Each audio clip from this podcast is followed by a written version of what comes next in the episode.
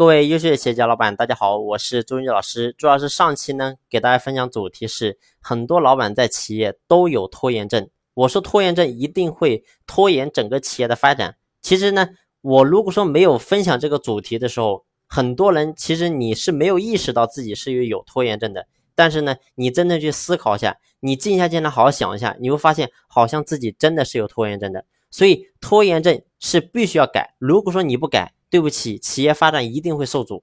那么，到底我们该怎么样去改变，让自己能够尽量的没有拖延症呢？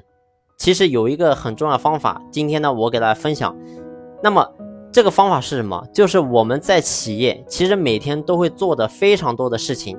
我们首先要做的就是你要把所做的事情进行分类。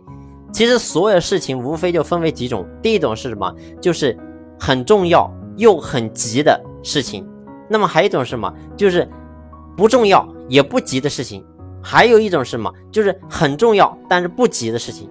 还有一种就是不重要但是呢很急的事情。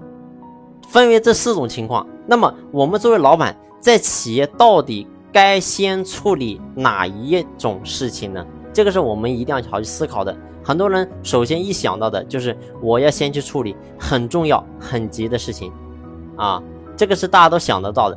但是呢，其实如果说站在公司的长远的角度来看，我们作为老板，你第一要处理的事情一定是很重要但是不急的事情。为什么这么讲呢？因为你要去思考很重要又很急的事情是怎么来的，又很重要又很急这种事情。其实，如果说你能够把刚才我讲的这一件事情先做完，就是很重要但是不急的事情，你把它做完的时候，那么在咱们企业经营的过程当中，你会遇到很重要又很急的事情，就会变得很少的。因为什么？因为你大部分很重要的事情已经在不急的时候就已经给它给做完了。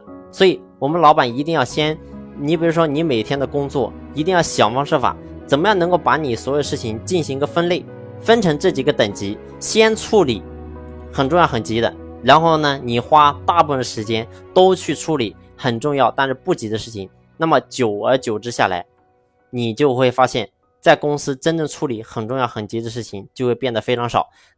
所以思维决定结果。